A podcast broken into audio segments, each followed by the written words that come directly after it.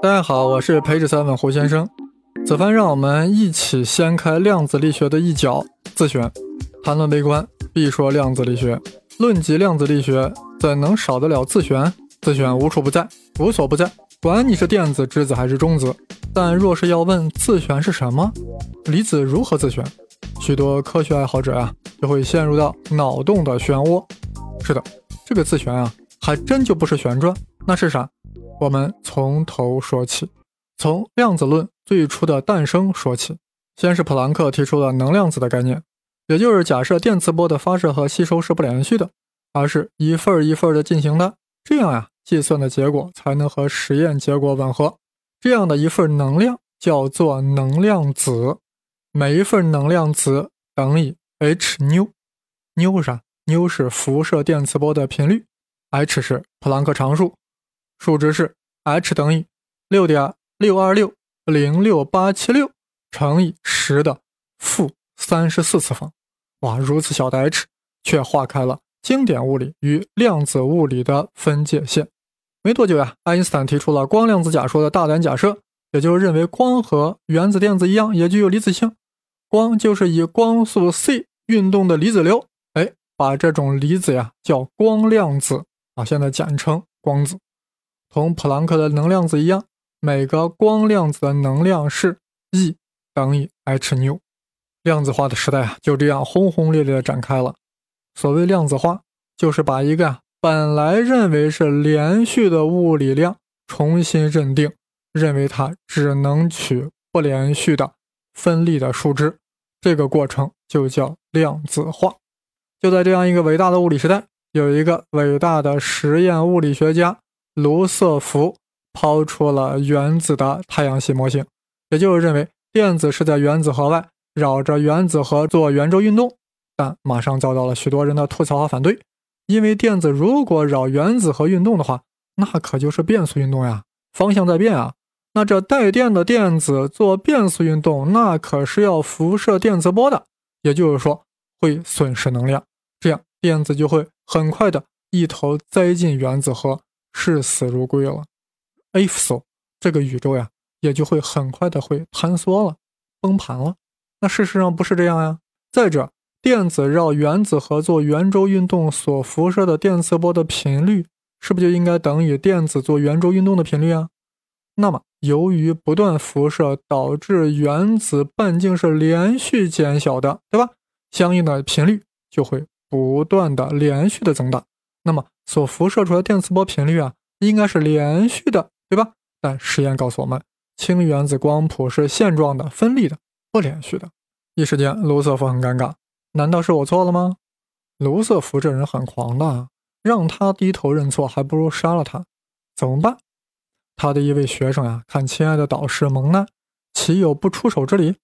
于是开始进行狂拼乱凑。怎么拼？如何凑？当然是往实验结果上靠。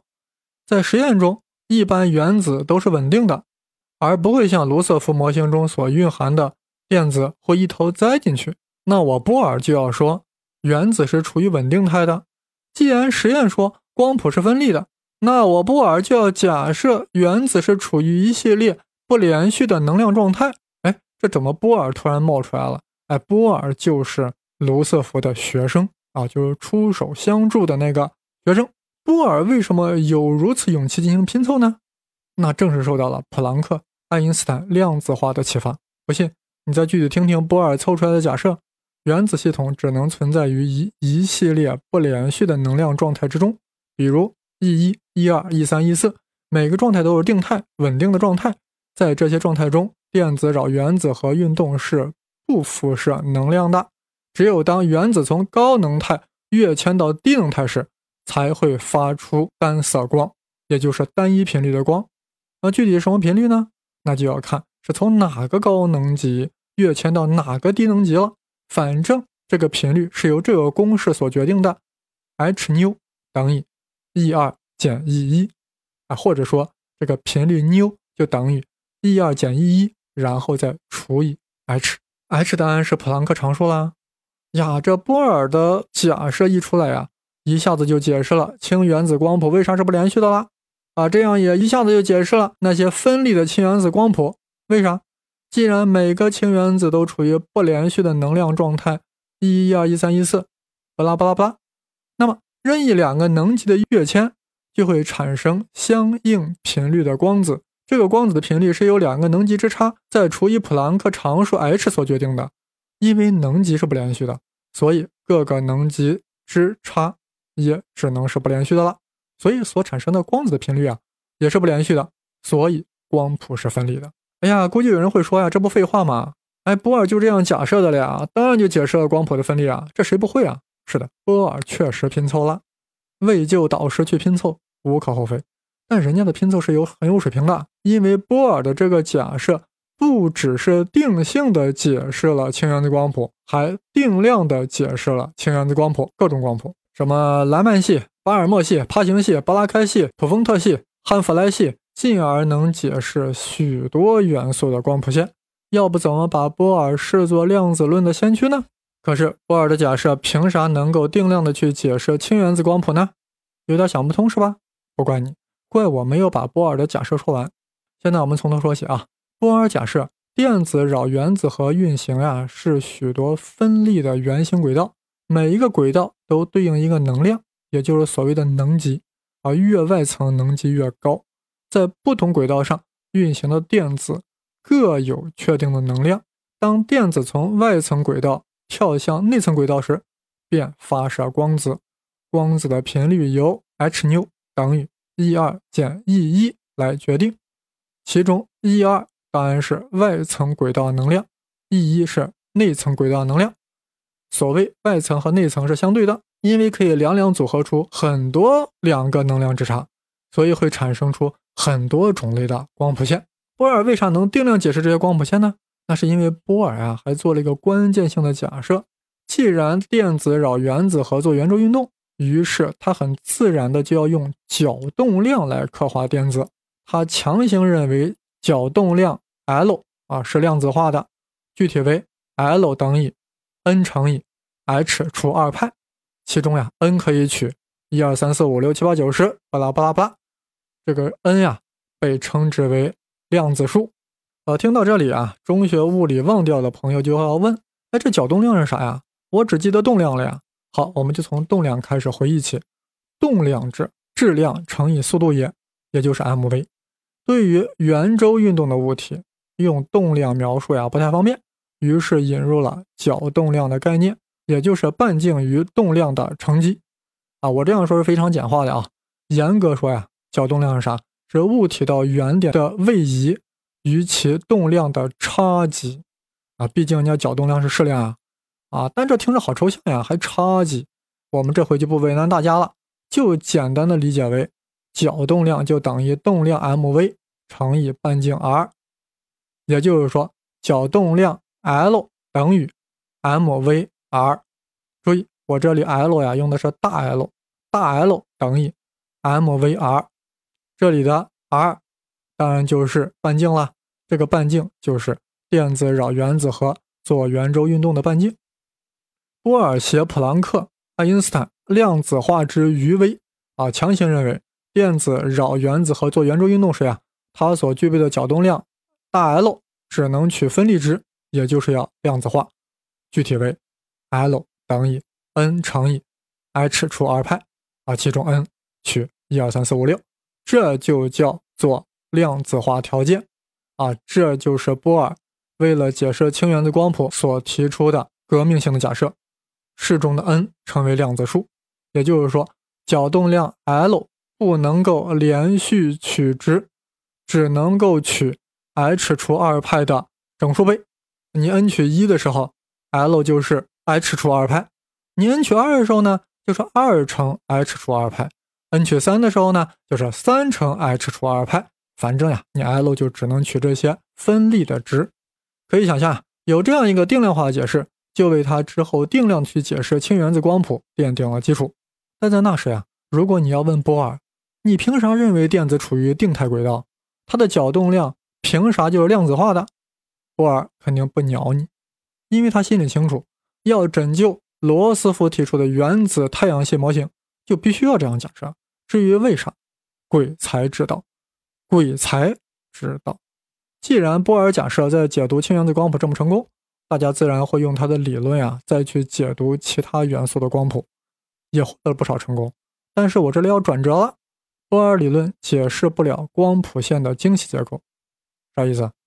当时的光学实验中呀，常用钠光源，结果发现钠原子光谱中有一条很亮很黄的线，如果用分辨率很高的光谱仪来观测。会发现它是由很靠近的两条谱线组成的。原来这条黄线是个 double 线，是个双黄线。这很奇怪啊！这个黄线可是价电子从三 p 态跳到三 s 态吧。既然始态跟终态是确定的，那为何产生的光子会有两个频率呢？也就是为何会形成双黄线呢？这说明啥？说明还有其他因素。在影响能级，从而导致了黄线的劈裂，对吧？你想想，始态和终态是确定的，那按理说始态跟终态的能级也是确定的，对吧？那么它能量也确定了，能量既然确定了，啊，终态的能量 E 减去始态的能量 E，然后再除以普朗克常数 h，那应该有一个唯一确定的频率啊。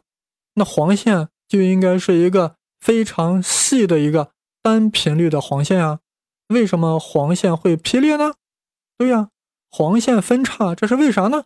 说明有其他因素在影响能级。当时有一个年轻物理学家，名叫 Kronig，他在1925年初提出了个设想，试图解释黄线分裂。Kronig 认为啊，这个其他因素就是电子本身在自转，这一转呀，就转出了劈叉了的双黄线。哎，这个想法挺自然啊，你电子不是在绕原子核转吗？那电子也可以自转呀，这样卢瑟福的原子模型不就更像太阳系了吗？地球让太阳转，地球也在自转呀。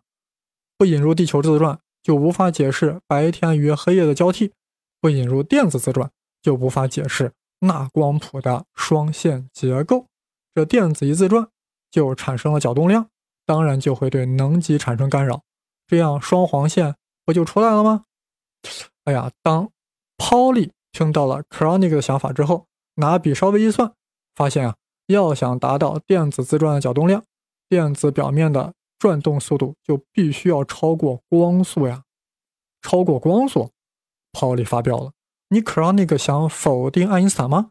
就为了一个小破电子，你就想否定相对论？Kronig 当时啊还是个小助手，面对气势汹汹的泡利，只得放弃了自己的想法，回家反思去了。因为 Kronig 的想法呀太自然了，呃，所以两个荷兰物理学家啊也产生了同样的想法：电子有自转。这两位河南人的英文名字是 Wallenbeck 和 Godsmith。你 Polly 不是不是很不是很毒舌吗？但你管得了我们河南人吗？Wallenbeck 和 Godsmith 当时好像还是研究生，也知道 Polly 的反对，所以他们也在犹豫是否发表这个看法。毕竟这有可能是个大笑话呀！哎，很犹豫，去征求一下导师的意见。导师是 Alan Fist，对他们说啥？你俩就是个小小的研究生，江湖上就没有人知道你们。即便是个笑话，谁又会笑你们呢？你俩就不值得一笑，就是个 nothing。但要万一这个电子自传是正确的，那就可就奠定了你们的江湖地位，你们就是 something 了。哎，大家听听，这导师呀，绝对是老江湖了。有这样的老司机的导师，学生怎能不名扬天下？两位研究生呀，如梦初醒，顿时开悟，决心赌一把。这 Wallenbeck 跟 Goldsmith 刚把论文发表，立马得到江湖上热烈的回波、热烈的响应。尤其是有一个叫 Thomas 的人，利用自旋这个概念，竟然将碱金属原子光谱的双分裂解释了，定量的解释了电子自旋的假设呀，一下得到了广泛的认同。泡利一看这形势呀，立马就从反革命变成了一个革命者，调转马头就开始跟进，还专门搞了一个矩阵来表达自旋算子。这个算子当然就叫做泡利矩阵。而最初想到电自旋这个概念的 Kronig，心中一定奔腾着无数匹千里马，个个都叫 motherfucker。自旋掀开了量子化的一角，掀开了宇宙的裙角。它是人类永远无法想象的概念，内禀而又惊艳。他半旋旋出费米子，他整旋旋出玻色子，他不旋就是上帝，就是上帝离子。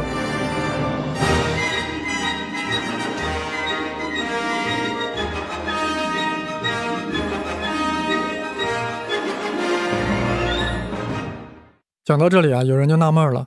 泡利不是说，如果电子有自旋，那么这个自旋速度就会超过光速，这就与相对论中的光速是极限速度相抵触了呀？难道自旋与相对论是不兼容的吗？是互斥的吗？No，没那么严重。这里的关键在于，电子的自旋可不是一般的旋转。那两个荷兰人啊，最初提出来的自旋，也确实是以为是一种机械的自旋，所以也害怕抛离的毒舌。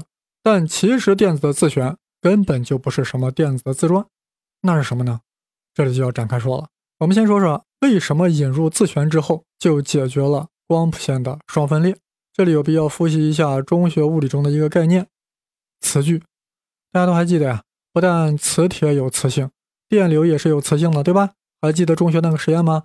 当导线通上直流电之后，放在导线附近的小磁针就会发生偏转，说明啥？说明电流有磁性。我们更记得，一个螺线管通电之后，就会像一个条形磁铁，形成一对磁极，一个北极，一个南极。哪一端是北极呢？那是由螺线管右手定则来确定的。将右手握住螺旋管，伸直大拇指。若弯曲的四指表示线圈中的电流的环绕方向的话，那么大拇指所指的一端就是 N 极，就是北极。现在我们知道呀，无论电流的磁性还是磁铁的磁性。都来源于电荷的运动，只要电荷一运动，就会产生磁，而且磁的南北极，只要伸出右手就能判定。那我们如何来定量的刻画磁效应呢？尤其是一个载流线圈的磁效磁性，也就是说一个闭合回路的磁性，我们引入了磁矩这个概念。磁矩啊，磁铁的磁，力矩的矩，把磁矩记成缪啊，缪，缪等于。I 乘 S，I 是啥？I 是电流强度，线圈中流过的电流的电流强度就是 I。S 是啥？S 是线圈的面积，电流流过一个闭合线圈就会产生磁效应。我们用线圈中的电流强度乘以线圈的线圈的面积来定量的刻画这个磁效应，把这个物理量叫做磁矩啊，记作缪。我们为什么要如此重视闭合回路中所产生的磁效应呢？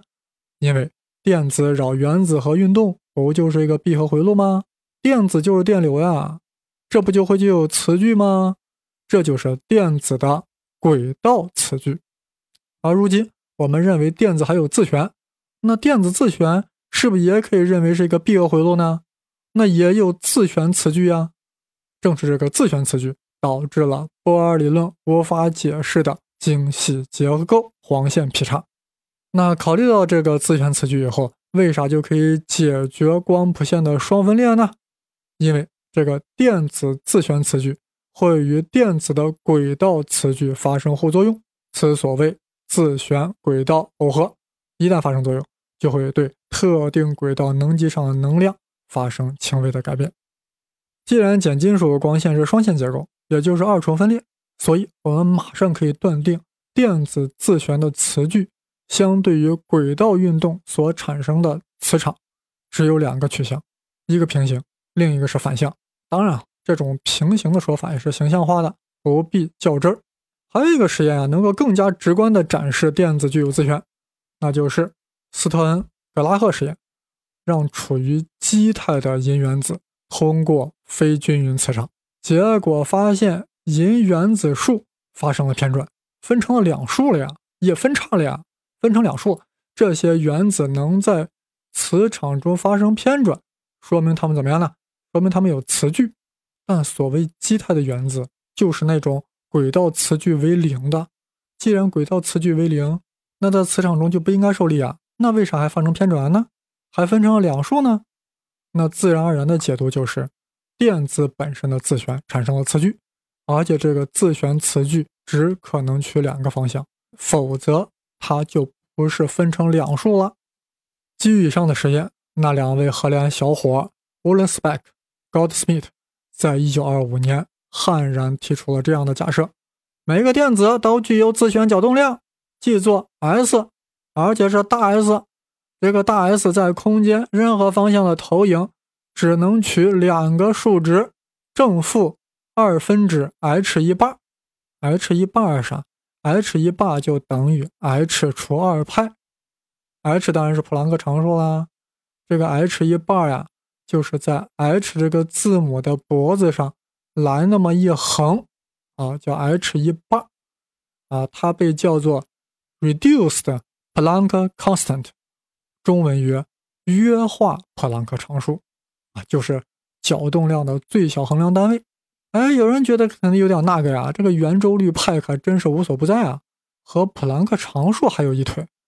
其实大家想想，既然在说角动量，也就涉及到旋转的问题，派能不出来露露脸，亮上一腿吗？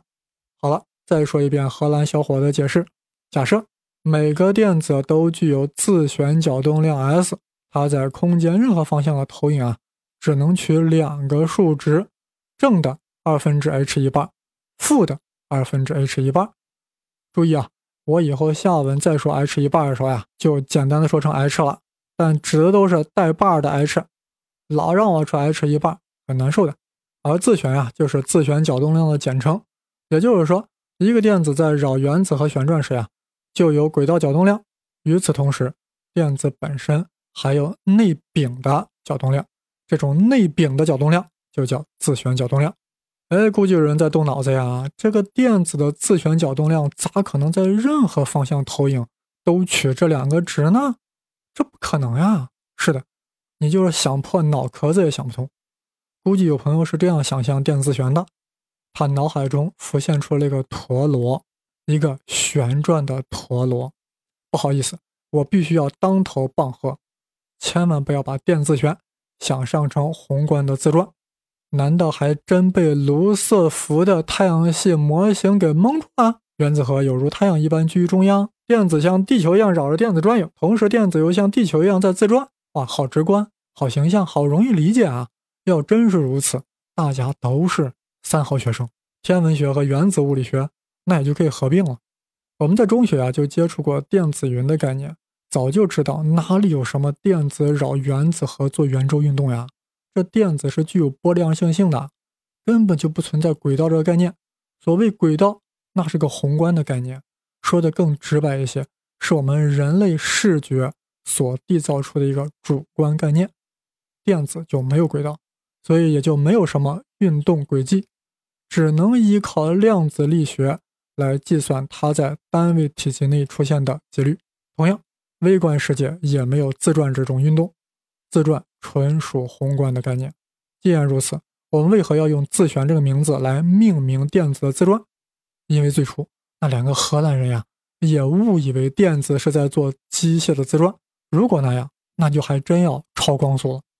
幸亏电子不是真正的自旋、真正的自转，否则相对论已经崩盘，爱因斯坦直接就被转死了。其实呀，所谓的自旋，就是为了解释光谱分裂等实验。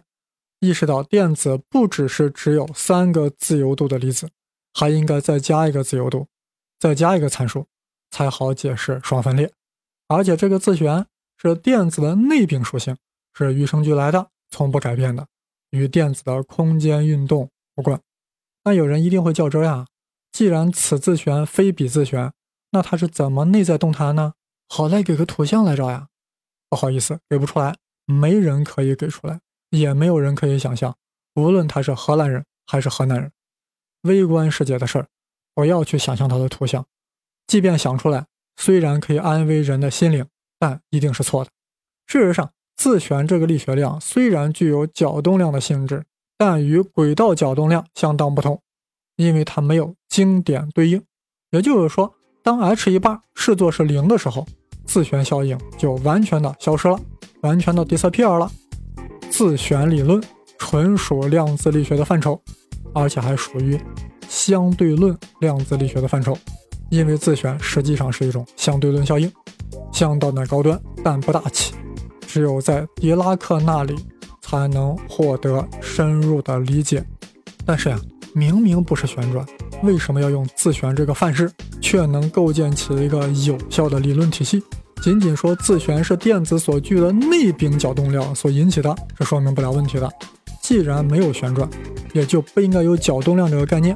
但是我们正是用角动量 S 来描绘自旋的，而且还相当的有效，能成功的解释光谱中的精细结构，这真是令我胡先生百思不得其解。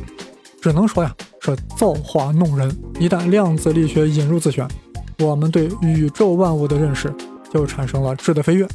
不信，你就接着听。